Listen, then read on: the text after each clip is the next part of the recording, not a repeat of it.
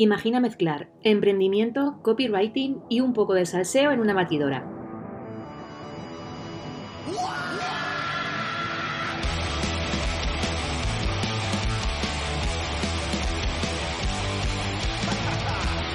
El resultado es Loca por la Tinta, un podcast libre de prejuicios y formalismos. Este es un lugar seguro donde la parte humana y la profesional fluyen dando rienda suelta a... Bueno, lo que surja.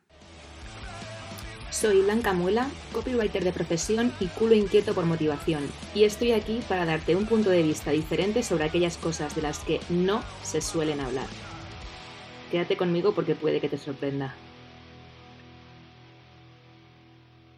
Hola de nuevo, bienvenido un lunes más a Loca por la Tinta. Esta vez estoy acompañada por un compañero de profesión, Ricardo Botín, copywriter. Bienvenido, Ricardo. ¿Cómo estás? Muchas gracias, eh, Blanca, por invitarme.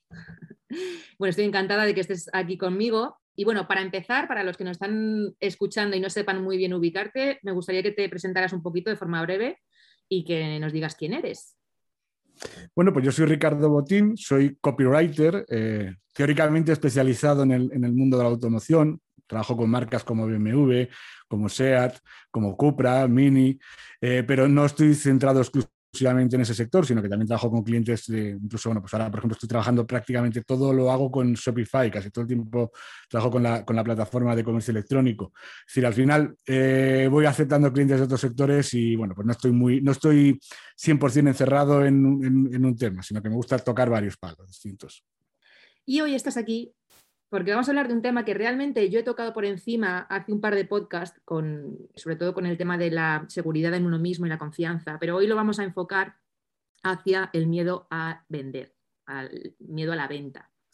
Entonces, este es un tema del que se pueden bueno, pues encontrar millones de posts en blogs, en internet, con tips, bueno, un poco, en mi opinión, superficiales de cómo gestionar este miedo me parece que como demasiado técnico, o sea, como al final nueve tips para evitar el miedo a la venta. Bueno, pues yo creo que eso al final no te quita el miedo en sí, simplemente lo que hace es organizarte un poco el discurso. Y por eso hoy pues quiero adentrarme un poquito más y sobre todo contar con una persona que lleva muchos años en la venta y ya no solo en la digital, sino en la offline, que es yo creo más dura todavía, ¿no? Y que nos cuente un poquito pues su perspectiva y sus, sus experiencias. Así que voy a empezar preguntándote si tú has sentido este miedo en algún momento de tu vida.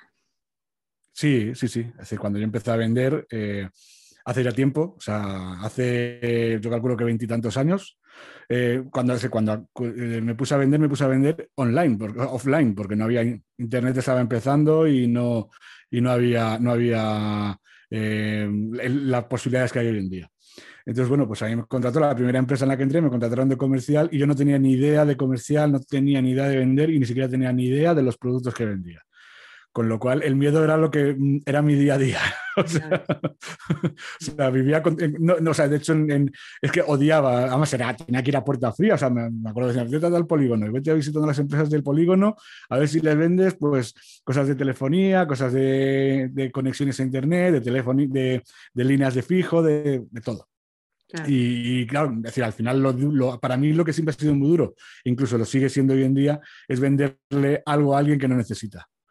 Y por eso la venta a puerta fría en muchas ocasiones es muy frustrante, porque precisamente eh, estás vendiendo algo que, en ocasiones ni siquiera saben que todavía lo necesitan. A lo mejor igual después de un proceso, y hoy en día de hecho además ha cambiado mucho la forma de vender, eh, hoy en día eh, eres capaz de generar incluso esa necesidad, ¿no? O sea, porque a base de contactos, de, mm, o sea, bueno, haciendo las cosas con más utilidad, con más más offline, o sea, más desde el punto de vista del, del social selling, LinkedIn, todo ese tipo de, plataformas, la gente está acostumbrada a que poco a poco le vayan vendiendo. Entonces, en un momento dado, terminas siendo consciente de que tenías una necesidad que quizás ni conocías. Pero es que en aquella época no era así, en aquella época era a cara de perro, te presentabas en las empresas, eh, sin que te hubieran dado cita ni nada, intentar pasar el filtro de la secretaria o de la recepcionista y hablar con el jefe para intentar meterle un móvil, para intentar meterle que cambiara de compañía de teléfonos. Y eso al final, ¿qué conseguía? Bueno, pues a nosotros el único argumento de ventas que nos daban era que en aquella época el, el, móvil más codiciado era el Nokia, no sé si era el 6210, uno de esos pequeñitos que había, y ese era nuestro, único argumento de ventas. No es que te lo voy a regalar si te da cambio esa compañía. Entonces, claro, había gente que le interesaba y, y lo vendías, pero había mucha gente que o ya lo tenía o no lo quería. Entonces, claro, era bastante duro. Entonces ahí sí que he sentido mucho, mucho miedo. ¿eh? De hecho, además acabé dejándolo. O sea, acabé dejando esa forma de vender porque no me gustaba nada. Es que, mira, yo ahora me, está viniendo a la cabeza cuando, claro, yo pues eso, yo he trabajado en tiendas, entonces antes de ser visual ni nada, pues he pasado por todas las fases, ¿no? Entonces, en una de las tiendas que trabajé, que ahí tienen una, un sistema de ventas, o que de hecho te dan como hasta un folletito de los cinco pasos de la venta, cómo tienes que abordar al cliente, pero te digo abordar por no decirte acosar. Según entra por la puerta, ya le tienes que estar ofreciendo qué quieres, te enseño, déjame que te ayude, este lo tienes en cinco colores. Llegaba un momento, claro, que la gente ya era un rechazo tal, que es que te hablaban hasta mal, claro, es que no quiero que me ayudes, no, no quiero que, que, te acerques a mí directamente, ¿no? Entonces yo lo pasaba fatal, porque encima nos ponían cada semana, nos tocaba en una posición en la tienda y cuando te tocaba en la entrada, recibiendo eso era, pues claro, malas contestaciones, pues infinitas al día, ¿no? Entonces, claro, no es que no, es culpa tuya, realmente es la manera en la que te están diciendo que tienes que trabajar, ¿no? Pero que es tan impersonal. Y luego, y Blanca, y también hay mucha gente que lo entiende, como clientes muchas veces lo entendemos, es decir, los que sabemos más de procesos de ventas y el que no lo sabe y está acostumbrado a comprar, por ejemplo, Mango, que es una marca en la que la gente compra con mucha frecuencia, o sea, decir, no es que compre una vez en la vida y no vuelvan más, sino que hay chicas que van todas las semanas a comprarse algo, saben perfectamente cómo funcionan las, las dependientes. Y, yo creo que si son normales no les molesta, pero sí que es cierto que, que, que aunque no le moleste a tu cliente, nosotros nos sentimos que somos pesados y nadie quiere ser pesado. Yo creo que ese es el gran problema que, tiene ese tipo de ventas. Es que al final yo creo que, mm, a ver, eh, realmente tú, el servicio que vas a dar al cliente es de ayuda, ¿no? Y de que, oye, que sepas que estoy aquí, que si necesitas algo me preguntes y tal, vale. Eso es ok, pero de hecho es que son de los dos extremos. Hay tiendas a las que entras y no te hacen absolutamente ni caso y están ahí pues, como si no estuvieran, ¿no? Eso tampoco es. Pero el que te estén detrás tuya eh, persiguiéndote al final y tú a lo mejor pues no quieres nada o quieres algo ya en concreto y no vas a buscar nada más, lo que sea, pues eso al final genera un agobio que es innecesario, ¿no? Entonces me parece que las técnicas de venta, tanto para comerciales a puerta fría como lo que eras tú, como eh, lo que siguen manteniendo, pues eso, Mango, Máximo Dute, este tipo de tiendas que me parece que es totalmente obsoleto. Incluso también se me venía en la cabeza los operadores o los teleoperadores que, que, te llaman para venderte el servicio de lo que, pues que son pesadísimos. madre mía, esta gente, la cantidad de respuestas que, y los portazos que se llevan al final, ¿no? A lo largo de del hecho, lo normal es que duren un par de meses, con mucho. o sea, nadie aguanta una, temporada larga. Tiene que ser depresivo, yo creo, incluso. Porque al final, aunque no quieras, te lo llevas a lo personal, ¿no? Porque ya es que dices, Dios mío. es que, a mí me da pena. O sea, yo, además, yo ya de hecho directamente según me llaman, bueno, aparte que tengo ya todos los teléfonos bloqueados, con lo cual cada vez me llaman menos, yo cada vez que me llama alguien le bloqueo el teléfono, pero eh, eh, me llaman, eh, o sea, no, muchas gracias, no me interesa y cuelgo, porque como le des pie a, intentar explicar, mm, tienen ya sus... sus si te dicen esto, le dices lo otro, si te dicen esto otro, le dices esto otro, o sea, para intentar marearles para marearnos. Pero mi pregunta es, y es mi duda, y incluso he conocido a una chica que era directiva de una, de una empresa de telemarketing. ¿De verdad esto es, esto es rentable? ¿O el esfuerzo es muy grande? O sea, eh, debe serlo porque siguen haciéndolo, ¿sabes? Pero creo que el esfuerzo comercial que se hace para conseguir una venta, en mi opinión, creo que no es rentable. Sobre todo porque además es que ya empiezas con muy mal pie. Es decir, ya empiezas cabreado. empezar una relación comercial cabreando al cliente es la cosa más imbécil que hay. Total, total, estoy de acuerdo. Vale, entonces, nos ponemos en el caso de que somos un vendedor a puerta fría, que, bueno, ya sea por teleoperador, ya sea a nivel online o offline, da igual, ¿no? A puerta fría. yo haría, disculpa que te interrumpa, yo haría una matización. No es lo mismo online que offline. ¿eh? no es lo mismo presentarte en la oficina de un tío a que te reciban eh, que eso ya es durísimo, a que, bueno, mandar un email, a nadie eh, si hay alguien que le dé vergüenza, que a lo mejor igual se ha equivocado de trabajo. O sea, si a alguien le da vergüenza, o sea, intenta trabajar en el mundo del marketing online, intenta dar servicios de marketing online y le da vergüenza mandarle un email a un desconocido, a lo mejor igual es que no tendría que dedicarse a eso. Entiendo, entiendo esto, pero yo es verdad que te digo que yo al principio, al principio, principio, nada, al inicio de hacer como esa, ese cambio, que yo tenía el perfil profesional eh, recién abierto, cada vez que me llegaba una notificación al móvil que tenía que ver con el post que había subido o con lo que sea, es que el corazón se me salía. Yo pensaba, solo pensaba en el hateo. Solo pensaba que me iban a criticar. Pero tú pensabas, entonces tenías un poco síndrome del impostor, ¿no? Sí, sí, sí, claro, pero era un miedo ya de, mm, o sea, al final te estás vendiendo, aunque no estés vendiendo nada no estás vendiendo tus servicios como tal de decirle a alguna persona, oye, que yo hago esto, te lo quiero vender. No, te estás vendiendo de otra manera al final, ¿no? te estás exponiendo, digamos. Ese miedo al hateo, al principio para mí fue heavy, me duró poco. Pero existe. Sí, porque tú encima eres una persona que no tienes, que no se te ve vergonzosa ni tímida, con lo cual, evidentemente. Eh, sí, que al final. Mira, y puede pasar a veces incluso por exceso de confianza blanca. A mí me pasó, por ejemplo, yo trabajaba, yo pasé de esa fase de comercial a puerta fría, luego ya empecé a trabajar con marcas de coches en el que ya iban con la, con la necesidad, es ya no tenía que ir yo a buscar a los clientes, sino que venían ellos. Pero incluso así había épocas en las que no entraba nadie por la puerta, sobre todo ya cuando empezó la crisis. Ahora, mira, un amigo mío me decía que él trabaja en un concesionario de su familia y decía que se pasan semanas en las que no entra nadie y que luego tendrán dos de golpe. Bueno, entonces en esos momentos, en aquella época yo decidí empezar a hacer campañas de email, o sea, decir, mandar emails eh, a, gente, a antiguos clientes, a gente que había ido al taller y todo eso. Bueno, pues yo tuve la gran cagada que hice en mi vida, que creo que es de las cosas en las que peor lo he pasado en mi vida, que fue que no, se me olvidó poner, el, o sea, mandé a toda la base de datos del concesionario un email, pero no los puse con copia oculta, se me olvidó, iban todos con las, con las direcciones, bueno, pensé, bueno, pensé que me iban a despedir, que me iban a denunciar la mitad de los clientes, pero claro, la gente te contestaba, decía, ¿cómo pones mi dirección que la han visto 3.000 personas? Y yo venga a pedir disculpas, pero decía, ¿qué coño hago? O sea, es que tierra tragamesa es la vez en la que peor lo he pasado. Yo creo que desde entonces mm, nada ha sido, no lo he pasado tan mal a nivel profesional y ya no hay nada que me, que me dé miedo, ¿sabes? Después de esa cagada. Bueno, de las cagadas se aprende al final, ¿no? Sí, sí, no, no, por eso te digo. Eso no se te va a olvidar nunca. No, no, es que no, sobre todo era algo, no era todavía la ley de protección de datos como está ahora, pero sí que ya en aquel momento ya era, ya era ilegal y ya te podías jugar una multa gorda si le mandabas a alguien, o sea, si se descubrían las, direcciones de email de otras personas de tu base de datos.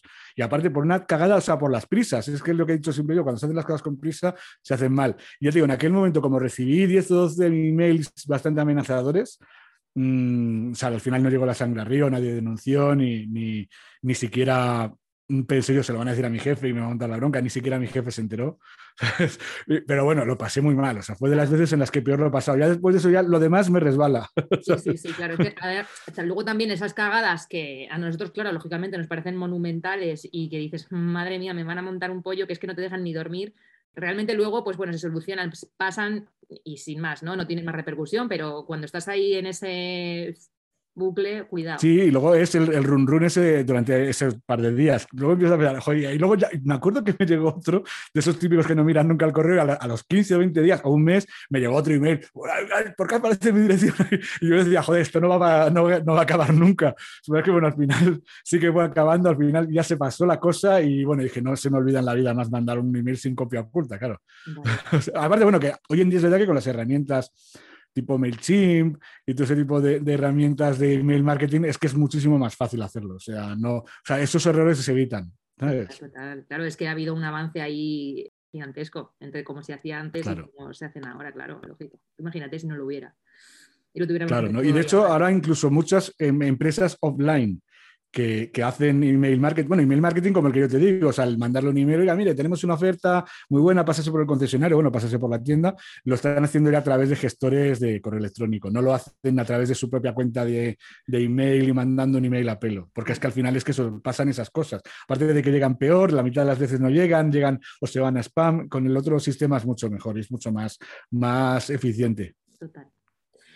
Pues bueno, eso, lo que quería un poquito era ponernos en la posición de una persona que está sufriendo como este miedo que decimos de la venta, ¿no? Ya, bueno, en el caso de que sea, eh, ya te digo, offline u offline, en, en alguno de los casos extremos en el que te dé un miedo atroz, está comprobado, y esto es real porque yo es que, ya te digo que es que lo he sufrido, que te duele físicamente. O sea, que tu cuerpo reacciona como si lo mismo que si hubieras recibido un golpe, ¿no? En pues una agresión física. O sea, que ese como sistema analgésico funciona igual. Entonces es curioso que, bueno, que al final no, no haya nada, la gente no recaiga en esto. Es decir, que es lo que te digo, yo al buscar información para preparar este podcast vi pero tropecientos mil millones de posts hablando sobre los tips, pero nadie te dice las causas reales, que normalmente son, siempre suelen ser emocionales, que es ese miedo al rechazo, al no sentirse hmm. pues, acogido por los demás, al no sentirse dentro como de,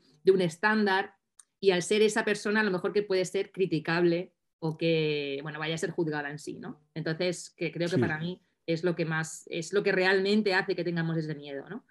Entonces, independientemente de esto que me contabas de, que sí, que, que habías tenido que ir a buscar o que has tenido momentos en los que has tenido que ir a llamar a puertas, ¿has tenido alguna anécdota en la que tú hayas sentido ese rechazo, en el que hayas tenido sentido, digamos, ese dolor?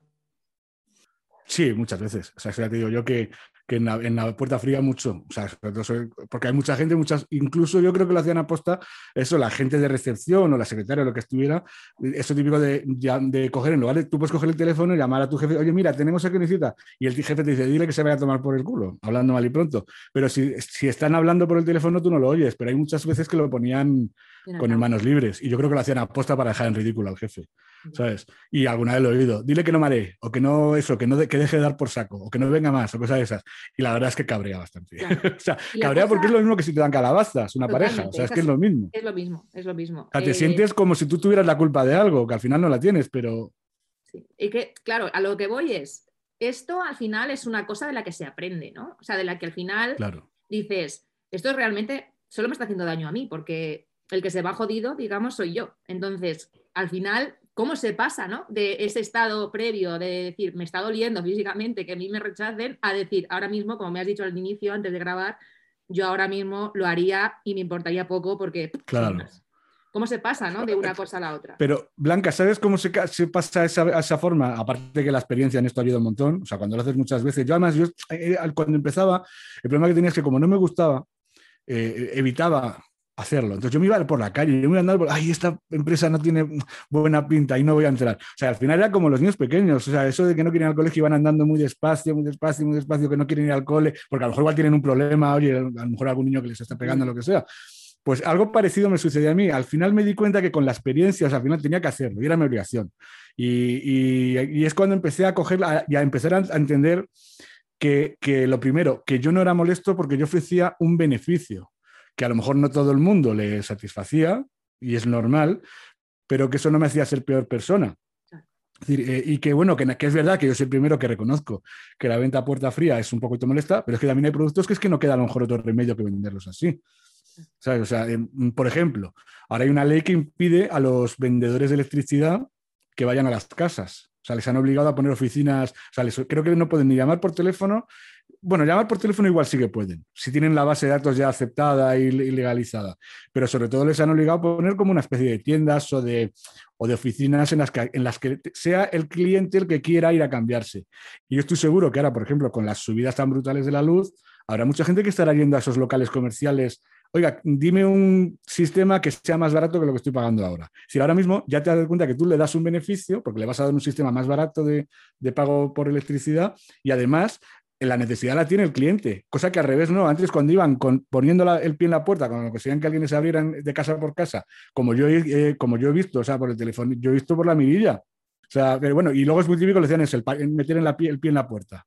Cuando te abren, ponen el pie en la puerta para que ya no te la puedan cerrar y ya vamos a soltar el rollo. Eso no tiene sentido. Pero en cambio sí que tiene sentido ese mismo producto, alguien que lo necesite. Ya, Esa es la, yo creo que es la gran diferencia. Entender que no, que no eres, o sea, que hay gente que puede tener una necesidad y que si tú no se la mandas, eh, no- o sea, si tú no contactas con él, nunca los enterará y entender que encima lo que estás ofreciendo cubre unas necesidades y, y tiene un beneficio. Y aquí quiero añadir una cosa, eh, ahora ya te dejo que me preguntes alguna cosa más si quieres. Cuando empecé eh, con- que yo llevo en esto pues ya full time eh, 2015, eh, empecé a hacer también un poquito de prospección a puerta fría, pero por email. O sea, cogía empresas que me interesaba trabajar con ellos y, les mandaba un email, pero no era un email ofreciendo mis servicios, sino simplemente "Oye, he visto un problema, creo que lo puedes resolver de este modo, oye, podemos hacer una reunión online y gratuitamente sin cobrarte nada, pues te explico cómo hacerlo. Y a través de ahí, bueno, pues ahí es donde tienes que sacar esta técnica de venta que deberían usarla todo el mundo que quiera ofrecer sus servicios, eh, hay, que, hay que sacar ahí las dotes comerciales en la reunión. Claro, eh, hay que ser como el vendedor que ya ha conseguido la cita, ¿no? Entonces, en una de esas ocasiones me escribe la directora de marketing de una startup muy chula diciendo, jo, Ricardo, da la casualidad que hoy mismo mi jefe me ha dicho que había que contratar a un copywriter. o sea, fíjate tú, qué casualidad, pero es que es así, es que si no lo mandas, a mí no me hubieran contactado, porque yo en aquel momento no me conocía casi nadie, no tenía posicionamiento SEO, eh, es decir, eh, al final hay que aprovechar eso, o sea, al final, luego encima no salió, porque ellos buscaban otra cosa, buscaban un becario, luego además lo vi, vi la oferta que hacían para becarios. Entonces, es decir, pero que en aquel momento, si yo no llego a ofrecer mis servicios, no me hubieran contactado a mí el primero, ellos se dieron cuenta, vieron lo que yo cobraba y dijeron, no podemos pagarlo, vamos a buscar un becario. Pero bueno, es decir, que podría haber salido. no te ¿eh? digo... Esto me ha pasado a mí hace nada. De hecho, es que estoy, he empezado a trabajar ahora con una agencia y fue así. O sea, yo sin. Ellos estaban buscando, haciendo selección en LinkedIn y yo no lo sabía. Y entonces yo cogí, mandé una, y me hice una carta de ventas propia y la mandé ahí y dije tal. Y me dijeron, es el último día que estamos en el proceso de selección, has llegado a tiempo y me, y me han cogido. Claro, pues estupendo. Es que, por ejemplo, las agencias están acostumbradas, o sea, las agencias, las startups, las empresas que, trabajan en general en marketing no tienen ninguna molestia, reciben emails todos los días y además se, los apuntan. ¿eh? Y a mí me ha pasado gente que me ha escrito tres años después. Hace tres años me escribiste un email, en aquel momento necesitaba, pero ahora necesitamos un, copy pues te escriben porque se quedan igual que hago yo. Oye, a mí me llegan emails de gente que ofrece sus servicios y yo me los quedo guardados, me los dejo guardados en una, en una especie de base de datos eh, que si en un momento dado necesito algo, hombre, hay veces que luego llega un momento en que la tengo un poco embarallada y ya no recurro a hacer un, contacto a todo el que me ha escrito antes, pero, pero bueno, puede ocurrir. O sea, es, decir, es más fácil recurrir al que ya te ha contactado que no buscar en Google, que es que es un rollo, que es que a la gente no le gusta eso. Yo he buscado colaboradores para que me ayuden y no he hecho búsquedas en Google a, a 300.000 perfiles. He preguntado amigos, oye, ¿conoces a alguien que, haga esto, que le interese? si tienes ese contacto ya fresco y cercano, por eso digo que no hay que tenerle miedo a vender y menos a vender servicios eh, online Sí, hay, una, hay un libro que se llama eh, Sell Like a Crazy, creo que se llama, que tiene una seccioncita que dice vender como un médico. Y al final es esto, ¿no? O sea, tienes que integrar que al final tú estás vendiendo algo, en la mayoría de las veces, estás vendiendo algo que, son beneficios y que tienes que mm, decirle a la persona cómo esto le va a aportar mm, pues felicidad, salud, lo que sea que me estés vendiendo, ¿no? Sí, tú date cuenta una cosa, los americanos, aquí tenemos la cosa de que somos latinos, somos mm, muy vendedores. No, no somos, somos muy malos vendedores, lo primero porque desprestigiamos la profesión de vendedor. somos los peores vendedores del mundo, somos peores vendedores que, nadie. Es que directamente ya sí, eso es, nos avergonzamos de vender. Nos avergonzamos de vender. Con lo cual es evidente. Además, somos, por eso somos también el país que somos. O sea, no somos una gran potencia como le puede ocurrir a Estados Unidos, en el que todo el mundo es un emprendedor y en que todo el mundo sabe vender. Yo, por ejemplo, eh, el año pasado hice un curso que me recomendaron de Tai López de cómo montarse una agencia de marketing. Un curso muy extenso. Eh, me tiré como seis meses haciéndolo.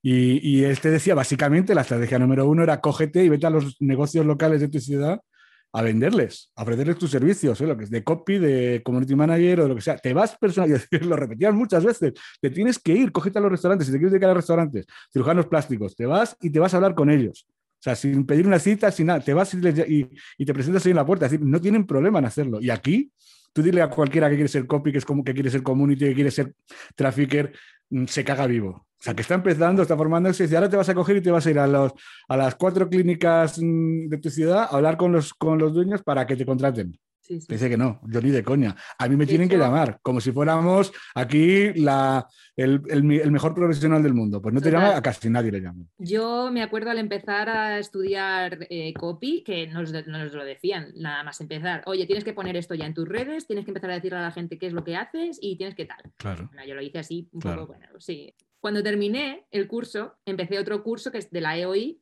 que es para emprendedores. Mm. ¿Qué pasó? Que ahí no me quedaron más huevos hablando mal. Ahí ya tuve que presentarme a todos los emprendedores que estaban conmigo, que eran básicamente el, 98% locales de aquí, de Puerto Llano, de alrededor de Ciudad Real y así. ¿Qué ha pasado? Que la mayoría al principio no sabían ni a qué me dedicaba yo ni cómo les podía facilitar yo la vida y lo que ha pasado es que uno de ellos se puso en contacto conmigo y ahora van bien todos detrás. O sea, han empezado con uno y han visto lo que hago, a qué, es lo, cómo realmente eh, trabaja un copy, cómo les puede servir y vienen todos detrás. Entonces, ahora mismo, yo la verdad que me he sorprendido a mí misma porque nunca pensé que, hubiera podido a lo mejor enseñarles realmente el beneficio de un copy a una persona que tiene pues una platería o tiene un, pues una tienda de zapatos de niño en Puerto Llano Y esa Eh, parte es difícil, ¿eh, Blanca? Es muy complicado. A mí, de hecho, me da una pereza tremenda. Es O sea, yo que me he complicado. acostumbrado Pero a ¿qué ha trabajar con marcas uno grandes. de ellos me dijo, sí, y entonces como han visto cómo Claro. qué hay, ¿no? Cómo se hace, pues han dicho, ah, pues igual sí que Claro, me viene tú bien. has hecho esa fase de evangelización que es la que a mí me da pereza porque al final me he acostumbrado a trabajar con marcas muy grandes Claro, y claro, eso saben perfectamente cuál es el perfil y qué es lo que, y qué es lo que hace un copy, con lo cual no hay que andar evangelizándoles. sí. Ahí por eso te digo que yo la empresa pequeña me da, pero tiene que hacerlo alguien, evidentemente. O sea, no todo el mundo va a trabajar con empresas grandes. De hecho, hay mucha gente que le da miedo trabajar con empresas grandes. El otro día me hicieron una entrevista de, eh, de un SEO muy, muy, muy famoso en España y alucinaba, dice, joder, alucino con los clientes que tienes. Y yo, es que a mí me daría miedo. Y yo, "Jo, pues a ti- si a ti, que eres un referente de la, de- del SEO, te da miedo trabajar con marcas grandes, pues, es que al final, pero al final es que a mí como nunca ese tipo de cosas no las he pensado, no- pero por eso te digo que al final cada uno tiene que ver con qué está a gusto. sí, sí, Hay sí. gente que está más a gusto con el negocio local, pero claro, el negocio local, yo por ejemplo, yo ha habido, yo en Shopify, la primera reunión que tuve con la persona que me contrató fue después de tres meses trabajando. O sea, yo no nos conocíamos ni de cara. O sea, era todo por email. O sea, para que te hagas una idea cómo, cómo cambia. Claro, a un, a un negocio local lo mejor es que te vayas a verlo. O sea, porque no te va a contratar Y no- jamás y no vas a- y sin no conocerte y sin... No hablas por email. No, es que no lo contestan. Es No lo esto es llamada como mínimo. Y si no, te tienes que ir a hablar con él. O sea, si quieres trabajar solo en tu zona, en vivo. Claro, eso es, es- Pero es que es lo normal, pero aparte es que lo que, lo que hacen los empresarios en general. Yo a mí me sorprende el que quiere ser eso, quiere ser un freelance, que al final es un empresario. No tienes la constitución de una sociedad, pero eres igual de empresario que, una, que si montas una sociedad. Quieres ser freelance de servicios profesionales, ofrecer tus servicios a otros profesionales y te da miedo vender. Todos los empresarios están todo el día vendiendo. O sea, el- el- los, los grandes, mm, eh, Steve Jobs estaba todo el día vendiendo. O sea, es decir, los grandes eh, empresarios son vendedores ante todo. Sí. Y no, son, y no son ratas de laboratorio ni son eh, ra- niños rata, como decían el otro día con el ordenador todo el día y yo no quiero hablar con nadie. No, no, es que eso no es así. Entonces, si eres así, es mejor que seas empleado de otro. Y otro que se encargue de buscar, de buscar a los clientes y de darte trabajo. Pero evidentemente es muy- vas a estar en peores circunstancias que si eliges ser freelance, porque vas a tener que depender de un horario, vas a tener que depender de un sueldo que quizás no es el que tú mm, crees que tienes derecho. Y encima, como no sabes vender, tampoco te sabes vender a ti mismo, porque al fin y al cabo un empleado tiene que venderse a su jefe Y, demostrarle qué es lo que hace para que- ganar más. Y no es cuestión de que es que el convenio dice que yo tengo que cobrar tanto. No, no, es que tú tienes que cobrar lo que tienes que cobrar en función de tu valía profesional y de los resultados que tú ofreces. ¿Sabes? Totalmente, estoy totalmente de acuerdo. Es que es un proceso complicadito, ¿no? En el que te das cuenta, por eso, por eso este podcast, porque este al final es como mi, mi evolución del, el- del estado de, no, el- no del cero, del menos 7 al todo lo contrario, ¿no? Al ya como exponerme ante cualquier canal, ante cualquier persona, eh, da igual en qué medio, ¿no? Es verdad que te decía que yo a lo mejor irme ahora a un polígono, de polígono en polígono a vender mis servicios, no sé hasta qué punto lo podría hacer. Ah, yo lo haría, ¿eh? Yo lo haría, pero tampoco me apetece. O sea, si llegara- hombre, llegado ese momento lo tendría que hacer. Yo, mira, yo me acuerdo, en plena crisis blanca, me contó un amigo mío, un compañero que había trabajado conmigo, que su hermano le habían despedido del trabajo, era mayorcito, estaba separado, tenía que mantener su casa la de, su, la de sus mujeres y de sus hijos, y decía, dice, y no tenía nada, o sea, no tenía nada, y cogió, compró unos sacos de pienso y una furgoneta vieja y se fue por el campo a vender a los agricultores el pienso para, la- para los animales. O sea, es decir, es, cuando no tienes nada. Pues tienes que recurrir a lo que sea, pero claro, es mejor no llegar a ese extremo, evidentemente. Es Sí, sí, mejor... pero al final, al- bueno, cuando no te quedan más opciones es que te buscas la vida y te da igual ya eh, la, la vergüenza, el miedo y todo, ¿no? Al final cuando Eso es, eh, pero es decir, es mejor no llegar a ese extremo. Lógico. Si puedes acabar, evitarlo y hacerlo bien y hacerlo en condiciones, ¿sabes? Eh, y pero es decir, si, te- hombre, si estás desesperado, se te tiene que quitar las vergüenzas, porque si no, no comes. La- el, el estómago no entiende de vergüenza. Totalmente. Y yo creo que, la, ya para ir terminando, yo creo que la Mm. otra cosa que, que hace que tengamos como miedo o esa vergüenza ¿no? al vender porque nos parece que está mal y no sé qué, yo creo que también tiene mucho que ver el que pretendemos o intentamos gustar a todo el mundo. Y esto creo que es de primero de venta que hay que aceptar que no le vamos a gustar a todo el mundo. O sea, no todo el mundo va a estar eh, de acuerdo, a lo mejor, pues con nuestra manera de vender, con nuestra imagen, con nuestra manera de gesticular, incluso con, no sé, con mil cosas que a lo mejor no se sienten identificados y entonces no le vamos a, a ni a vender ni a gustar. Entonces, la primera creo que base es aceptar que esto va a pasar. Y no pasa nada. Y O sea, Blanca, es normal. claro, y luego, hay que, y luego hay que entender también que Eh, ¿Sabes el problema que yo veo también? Que aquí en España hay muchos vendedores que se piensan que son muy buenos sin pensar, o sea, sin, sin tener la capacidad de aprender de los errores. O sea, cuando no, viene cuando no te cobran es porque son gilipollas. El cliente es gilipollas. No, no siempre son gilipollas. Puedes dar con, pero es que claro, cuando das siempre con los gilipollas, a lo mejor el gilipollas eres tú. o sea, es que es así. y eso, bueno, pasa en las tiendas, en las tiendas de ropa. Al final es una tienda como Máximo Duty o como Mango, que, tienen la, que es una franquicia que la tienen en todos los lugares de España, ¿qué te puede costar en una ciudad como Madrid, que habrá a lo mejor 10 o 12 mangos o 15 el irte a la tienda del barrio de al lado? O sea, tendrás que dar un servicio a mayores. O sea, eh, si no, al final lo que van a hacer es, mira, como no me voy a esta tienda porque esta tía no, eh, me atiende fatal.